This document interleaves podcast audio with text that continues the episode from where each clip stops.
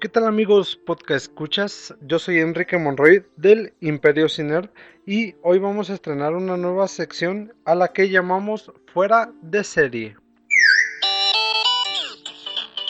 Bien pues, esta nueva sección, em, en esta nueva sección hablaremos sobre nuestra opinión de algunas series que hayamos visto en diferentes plataformas. Quiero recordarles que aquí en Imperio Ciner no somos expertos eh, en temas de dirección, fotografía, música, actores, ni nada de eso.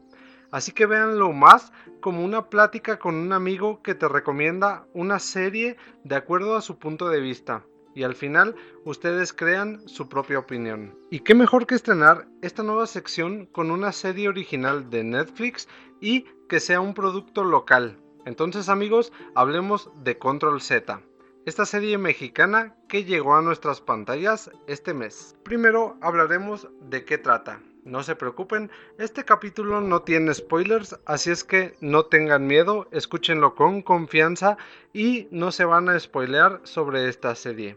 Bueno, es un drama juvenil que ha dado de qué hablar debido a los temas que aborda, desde la perspectiva de una nueva generación con una trama que expone el poder que ejercen las redes sociales y cómo esta herramienta puede tener un arma de doble filo si no son usadas adecuadamente. Bien, hablemos de lo malo.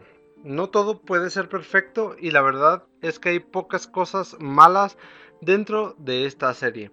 Pero si tuviéramos que abordarlas, yo creo que la más notoria sería el número exagerado de clichés que hay.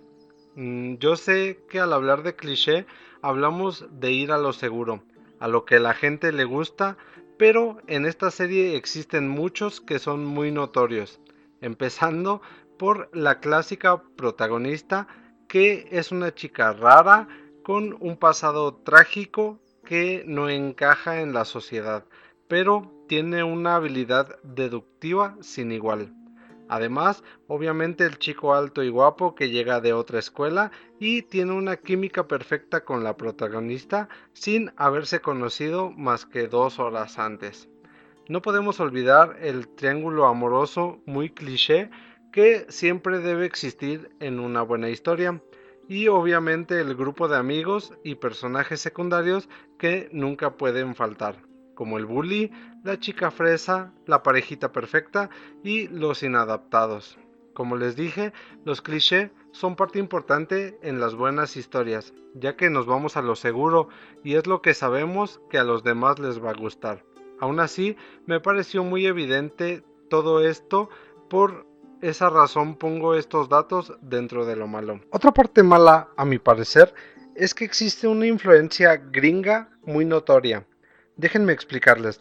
Casi siempre hay un proyecto juvenil mexicano eh, en torno a escuelas y cómo se desarrolla y tiene una importante influencia de Estados Unidos o de una clase social poco conocida en México, ya que ver escuelas donde hay casilleros, canchas para cada deporte, cafeterías tan grandes que ocupan un solo edificio, la verdad es que le rompe un poco la esencia de ser una historia mexicana al 100%.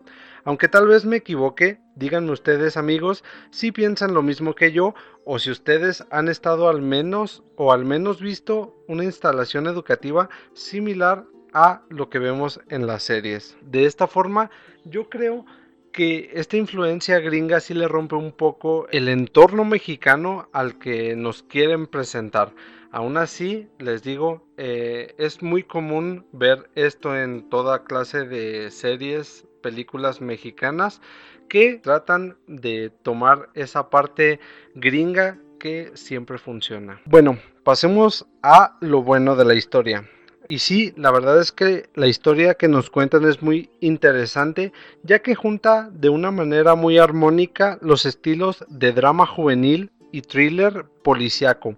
Todo esto adentrándose en una trama muy actual y es que nos muestra cómo la problemática latente de las redes sociales y el Internet siendo utilizados de manera irresponsable pueden causar una fractura dentro de la sociedad, sobre todo cuando la sociedad afectada son las nuevas generaciones que pareciera que el celular o cualquier equipo electrónico ahora es parte importante de ellos. Nos muestra una historia diferente a lo que hemos visto y también contada que cada capítulo te vas adentrando más y más hasta el punto en que pasando el capítulo 3 o 4 te empiezas a hacer tus propias conjeturas sobre quién es el responsable de todos los males que se muestran. El cast elegido para este proyecto me parece muy acertado y es que son jóvenes actores que comienzan recién sus carreras y lo no lo hacen nada mal.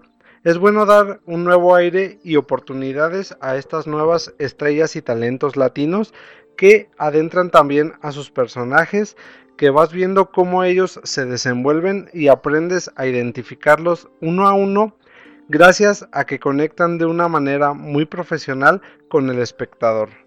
La música y el audio de la serie creo que son pieza fundamental para el desarrollo de esta trama. Un buen acierto y es que cada escena emotiva, trágica o de intriga van acompañados por guitarras y bajos que no hacen más que complementar de manera perfecta cada escena y es un gran acierto para la productora. En conclusión, Control Z es un nuevo y gran paso para producciones mexicanas que han evolucionado de manera correcta, sobre todo con la llegada de estas plataformas de streaming. Esta serie, a pesar de que cuenta con algunos desaciertos como todo, cuenta con un gran cast y una excelente historia bien producida que podría llegar a ser un gran éxito de las pantallas.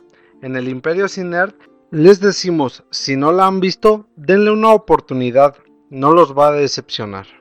Pero recuerden, este es solo nuestro punto de vista personal y ahora les toca a ustedes formar su opinión. Si ya vieron la serie, cuéntenos qué les pareció y si piensan lo mismo que nosotros. Si no la han visto, espero que con este episodio podcast se animen a verla. Y bueno amigos, esto fue todo por esta ocasión. Recuerden que nos pueden escuchar en Spotify, Google Podcast, Breaker y otras plataformas de podcast. También pueden escucharnos en nuestro canal de YouTube Imperio Sin Nerd. Visítenos y suscríbanse. Recuerden, vivimos en la mejor época para ser un nerd, así que a disfrutar. Nos vemos la próxima.